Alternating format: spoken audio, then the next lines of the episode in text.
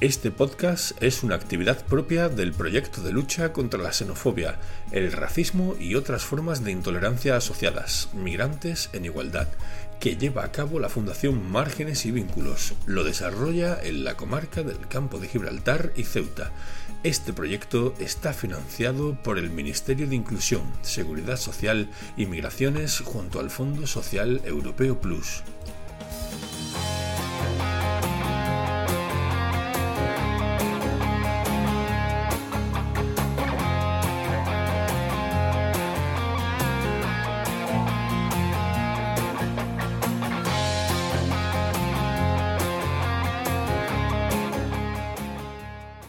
Buenos días, bienvenidos, bienvenidas, bienvenides. Un día más a nuestro podcast. No vengo a hablar de racismo. Yo soy Toñida Muedo, referente del proyecto Migrantes en Igualdad y de la Fundación Margen y Vínculo. Hoy ha venido a charlar con nosotros Javier de Diego, eh, sociólogo y técnico aquí en la, Fundación Margen y Vínculo y creador del podcast eh, Social Mind, si no me equivoco, Javi.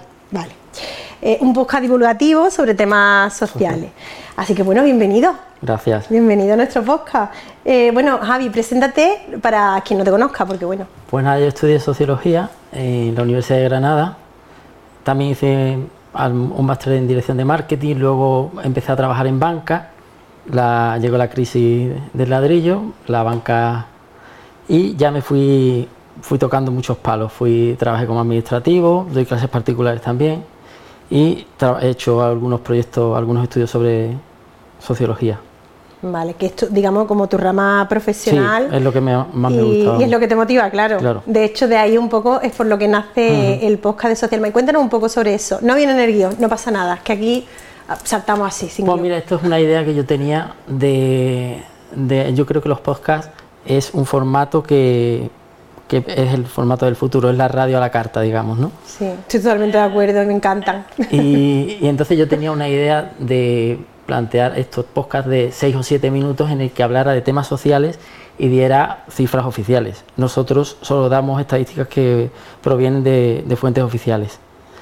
Y tocamos muchos temas. El último lo he hecho sobre eh, la situación que vive hoy Afganistán, dos años después de la llegada de los talibanes de nuevo al, poder.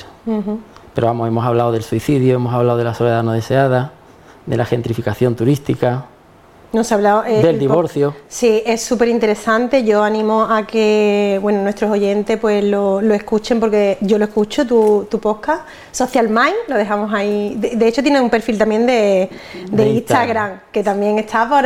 lo dejaremos en los comentarios de, que ponemos en, la descripción, ¿vale? Para que la gente, si le interesa, pues pueda verlo. Porque realmente es que es muy interesante y un poco tu visión como sociólogo es lo que me interesa y por eso quería. Eh, entrevistarte para que nos contaras un poco, bueno, cómo ves tú, porque en nuestro podcast, aunque se llama No vengo a hablar de racismo, tratamos eh, muchos temas, tratamos racismo, tratamos xenofobia, tratamos eh, delitos de odio eh, y cualquier otra forma de intolerancia que es mm, en lo que se fundamenta nuestro proyecto. Entonces, bueno, mm, el año pasado, Javi, tú estuviste trabajando aquí en la Fundación y llevabas un programa que era Adicciones sin sustancias, ¿no? En el que las redes... sin sustancias, yo hablaba de las dos. Vale. Y creo recordar, o me consta, creo, que eh, la parte de las redes sociales sí que las tocabais, porque era, también es un eje fundamental en el tema de las adicciones a día de hoy. Y dentro de lo que es las redes sociales sí que me interesa eh, esa visión tuya sobre redes sociales versus delitos de odio, ¿no? Que creo que que a raíz de que existen las redes sociales y el auge que han tenido, eh, los delitos de odio creo que han aumentado en ese, bueno, han aumentado en, ámbito. en todo. Mira, te voy a dar una estadística, ¿no? Los delitos de odio han aumentado desde el, creo que desde el 2014 hasta, hasta el 21, que es donde... Se para el estudio, ¿no? Sí, se paran los datos del Ministerio de Interior, los, datos que ha facilitado, creo. Eh, otros delitos que me llaman la atención que de odio no solo relacionados con el racismo, los que están relacionados con la ideología.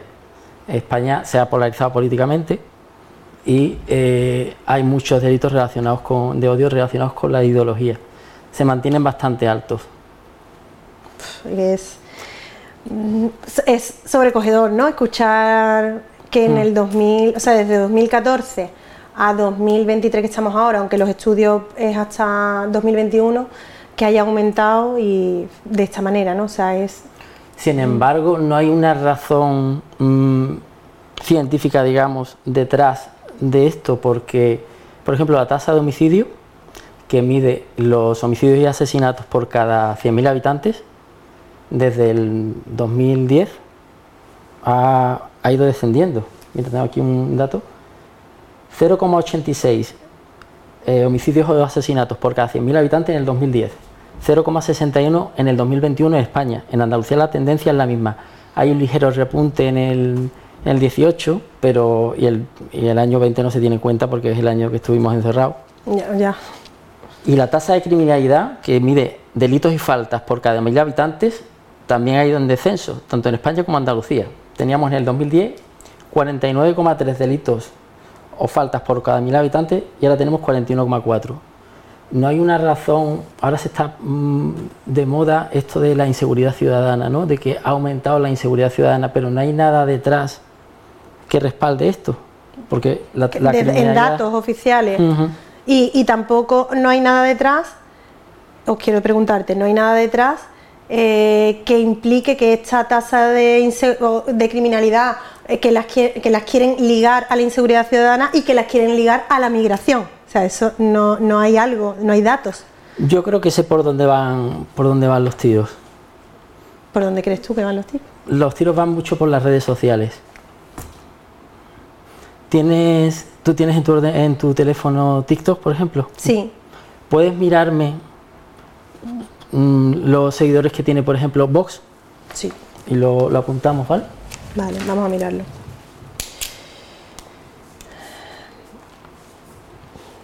Estoy entrando en TikTok, ¿vale? Uh -huh. Vamos a buscar Vox, tal cual se llama en TikTok, Vox. Sí, en la página oficial pondrá. Sí, Vox España. Eh, 289.300. Uh -huh. Son K, eh, uh -huh. son miles de seguidores. Ahí está. ¿Me puedes mirar lo del Partido Popular?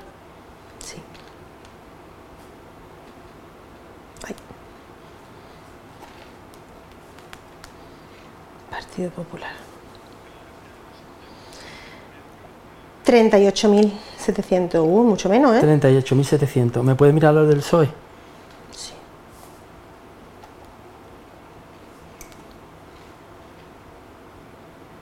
$57.800.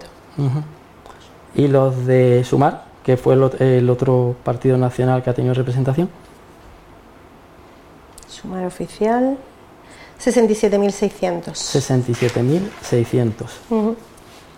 Si sumamos los tres, PP, PSOE y Sumar, no llegamos a los seguidores que tiene Vox. ¿Qué tiene Vox? En, en TikTok. En Instagram pasa lo mismo.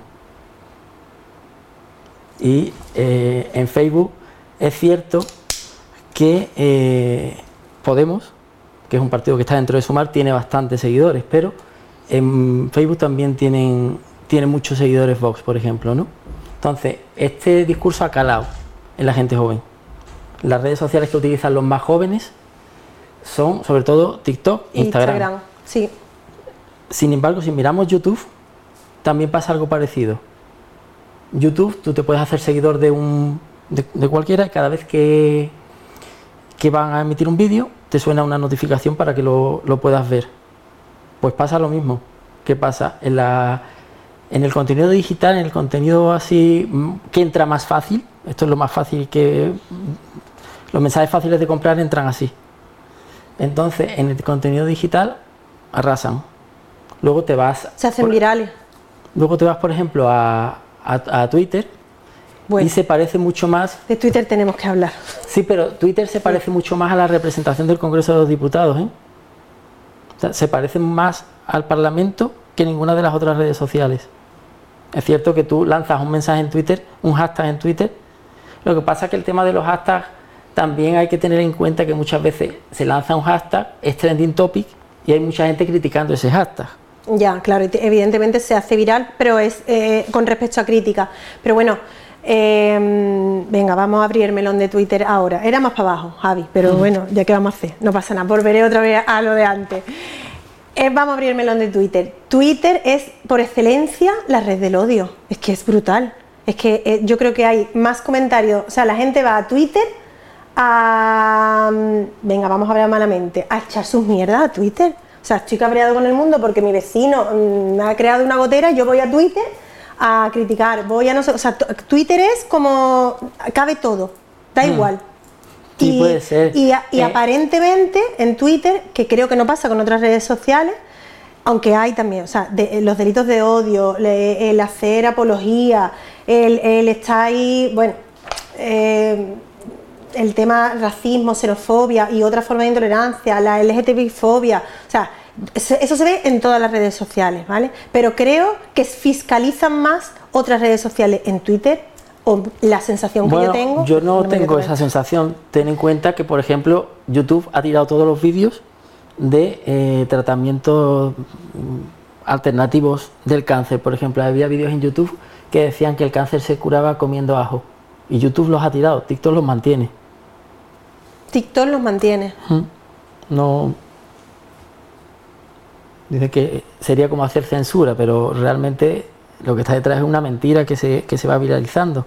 Ya, lo que pasa que, claro, yo no, eh, ese es otro tema del que también, de que bueno, que lo tenía, ¿no? El tema de la censura, la, em, con respecto a los delitos de odio, bueno, están los haters detrás, ¿no? Muchas personas que son haters y se dedican, bueno, pues a criticarlo todo, a hacer apología de, de, racismo y tal. Entonces, em, estas personas se escudan un poco en la libertad de expresión, ¿no? En que, bueno, somos un país que aboga por la libertad de expresión, que el censurar ciertos comentarios, pero claro,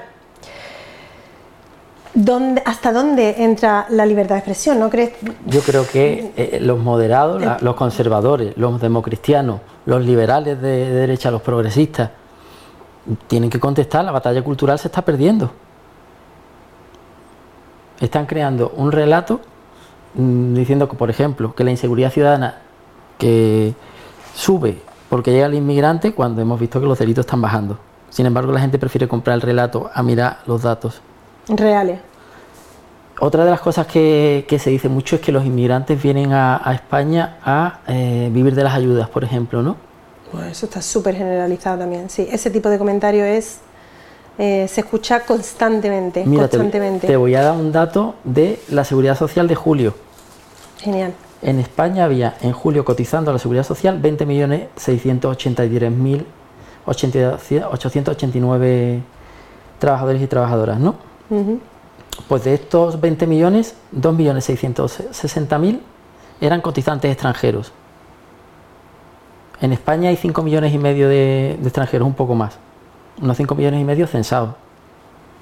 Hartantes de derecho, digamos.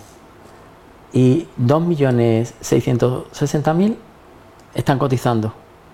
Más los que están en la economía sumergida, gente que está, por ejemplo, cuidando a una persona mayor que no está cotizando el porcentaje de extranjeros que cotizan a la seguridad social es mucho mayor que el porcentaje de españoles que cotizan a la seguridad social. Ten en cuenta que también es una población más joven.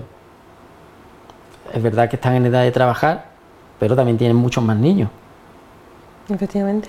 Mira, te voy a dar otro dato de, del INE. Hay una proyección del- de octubre del año pasado que dice que en el año 2046 habrá eh, mayores de 65 años y menores de 16, que son los que no están en edad de trabajar, serán 3 de cada 4 ciudadanos en España. Así es imposible mantener el sistema de la seguridad social. Necesitamos inmigrantes. Tenemos una tasa de, de reemplazo, una tasa de fecundidad de 1,2 hijos por mujer. Si nosotros mantuviéramos el país cerrado, haría falta que cada mujer tuviera de media 2,1 hijos para mantenerse. Y tenemos 1,2.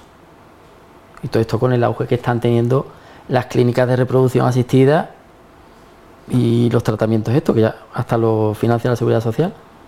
Sí. Bueno, pero con muchas trabas y Sí, eso, sí. eso es también, eso es otro, otro Sí, debate. eso es otro debate. Pero bueno, mm, volviendo a eso, ¿no? Al tema de, de las redes sociales Eh, o aparentemente es la, visión que yo tengo, ¿no? Como que hay redes sociales, que en este caso yo consideraba que, que, mm, Twitter era una red social que tenía como que para mí estaba como poco fiscalizada, que la gente se sentía como impune a soltar cualquier barbaridad. Eh, ay, entonces esto, criticar a las personas en redes, hacer apología de, o del terrorismo, del racismo, xenofobia y tal, eh, el que tú te expongas en redes sociales da libertad realmente para que puedas eh, recibir críticas, instigar o que, te instiguen. que, no, sé, no sé cuál es la solución, yo no sé cuál es la solución a, a esto de los haters, porque me parece que la prohibición no sé si está claro. Mira, una cosa que pasa a los medios de comunicación, ¿no? Los medios de comunicación están en poder de los mismos, los grandes medios de comunicación. El dueño de la sexta es el mismo que el de Antena 3. O pasa lo mismo con, con, las radios, también las principales radios y los principales periódicos, ¿no? Están en, eso están en manos de los mismos y ellos deciden qué mensaje tenemos la libertad de los podcasts, que aquí podemos contar, aquí podemos hablar contar la verdad. abiertamente de, lo que queremos, ¿no? Pero claro, entra, entra en juego eso, ¿no? El decir, em, las prohibiciones a los discursos de odio es una amenaza para la libertad de expresión, o prohibir el discurso de odio es un símbolo necesario realmente eh, del compromiso democrático con respecto a la igualdad, la dignidad humana. Pero yo por donde iba con los medios de comunicación es que ellos publican una noticia y si es falsa, no hay, no hay una ley que los penalice que diga, eh, has difamado. Bueno, bueno, sí, sí, se amparan también en el... ¿Sabes? Aquí en España sí que es verdad que... Se puede publicar cualquier cosa, difamar a cualquiera. y luego, si el juez le dice que, tiene que rectificar, lo hacen en un, en un trocito pequeñito donde prácticamente no lo lee nadie, por ejemplo, en un, en un periódico y hay libertad para eso. Y la gente pues se la toma igual que los medios de comunicación. Sí, da igual. Es que, pero bueno, la verdad es que mm, ah, se, ve, se ve mucho en redes sociales. Se ve mucho y, al final es dañar a, una sociedad y, además em, no estamos pensando en, los telespectadores que hay detrás, digamos, ¿no? de, esa, de esas redes sociales. Hay mucha más gente que ve, que, o sea, que lo consume, que, Mira, que, lo trabaja, digamos. El periodismo está totalmente en crisis, ¿no? Y, mucha gente se informa por las redes sociales. Trump se apoyó mucho en las redes sociales para ganar las elecciones. Sí, sí. Y por eso me sorprende que los partidos tradicionales y Sumar no hayan entrado también en... Hay que contestarles. ¿Y, y ¿Crees que se está haciendo.? No, no. ¿Crees que se está haciendo algo? ¿Crees que se está realmente llevando a cabo políticas efectivas como para contrarrestar esto? A ver, yo creo que, la ola esta que, está recorriendo Europa y, Estados Unidos, mm, creo que se está, se está desmoronando. Pero mientras se puede llevar por delante muchas políticas, fíjate, Meloni en Italia ha, hecho una cosa con, ¿sabe lo que es el método ropa? No. ah, bueno, espera, espera, espera. Eh, sí, sí, sí, con respecto a la reproducción asistida, ¿no? Que es un óvulo de una de, de las mujeres, bueno, pues se lo implanta la, ¿La, otra? chica, sí, sí, sí. Y eh, bueno, pues Meloni ha, ha, prohibido, ha hecho algo así como esa gente que ya tenía eh, su familia, sus dos madres, y, tenía su... ¿Libro de familia? Su libro de familia, pues a la madre... Eh, no gestante. No gestante, le ha... Le ha quitado... La ha sacado del libro de familia, básicamente. La ha sacado del libro de familia, que puede que sea la madre biológica. Vamos, lo normal es que fuera la madre biológica en el Sí, sí, sí, me Entonces se van dando en, en, en, Hungría y en Polonia hay zonas libres eh, LGTBI. Entonces eh, se están dando, mientras la ola se, se, desmorona, se está llevando, está arrasando un montón de cosas. ¿eh? Sí, la verdad es que ahora mismo, bueno, em, es, preocupante, por eso te digo que realmente el, no hacer políticas que combatan un poco o que sean más efectivas o más visibles contra este tipo de discurso, porque al final estamos viendo que con respecto a los delitos de odio que, que han aumentado, lo que hay previo y detrás siempre es un discurso. Es un discurso previo que hace, que mueve masas, que cale en la gente, en la conciencia colectiva, que además me preocupa porque cala cada vez en sociedades más jóvenes, en, personas mucho más jóvenes que todavía no tienen un espíritu 100% eh, crítico o que todavía no están, eh, no han llegado a una madurez como para mm, valorar diferentes opciones y comprender realmente el alcance de esos discursos, ¿no? Entonces hay que tener en cuenta que ahora los revolucionarios es ser de extrema derecha. totalmente. Entonces. y carteles, bueno, carteles muy. Porque ya no es solo el discurso, o sea, se ve visualmente también, o sea, es. El fascismo siempre, siempre empieza igual, siempre empieza lanzando la idea de que no hay recursos para todos y eh, el, el tío que está penúltimo en la cola no mira al de adelante, mira al último y señala al último. Sembrando miedo, ¿no? Empieza a través de ahí, de lo que tú dices, ¿no? Esa, em, crear esa conciencia de inseguridad ciudadana, de miedo, que al final, claro, si tú no entras a investigar, si no entras a realmente a contrastar datos, pues te quedas con, con... Es que hacen falta muchas políticas sociales, porque deberíamos, vivimos en una sociedad donde todo es líquido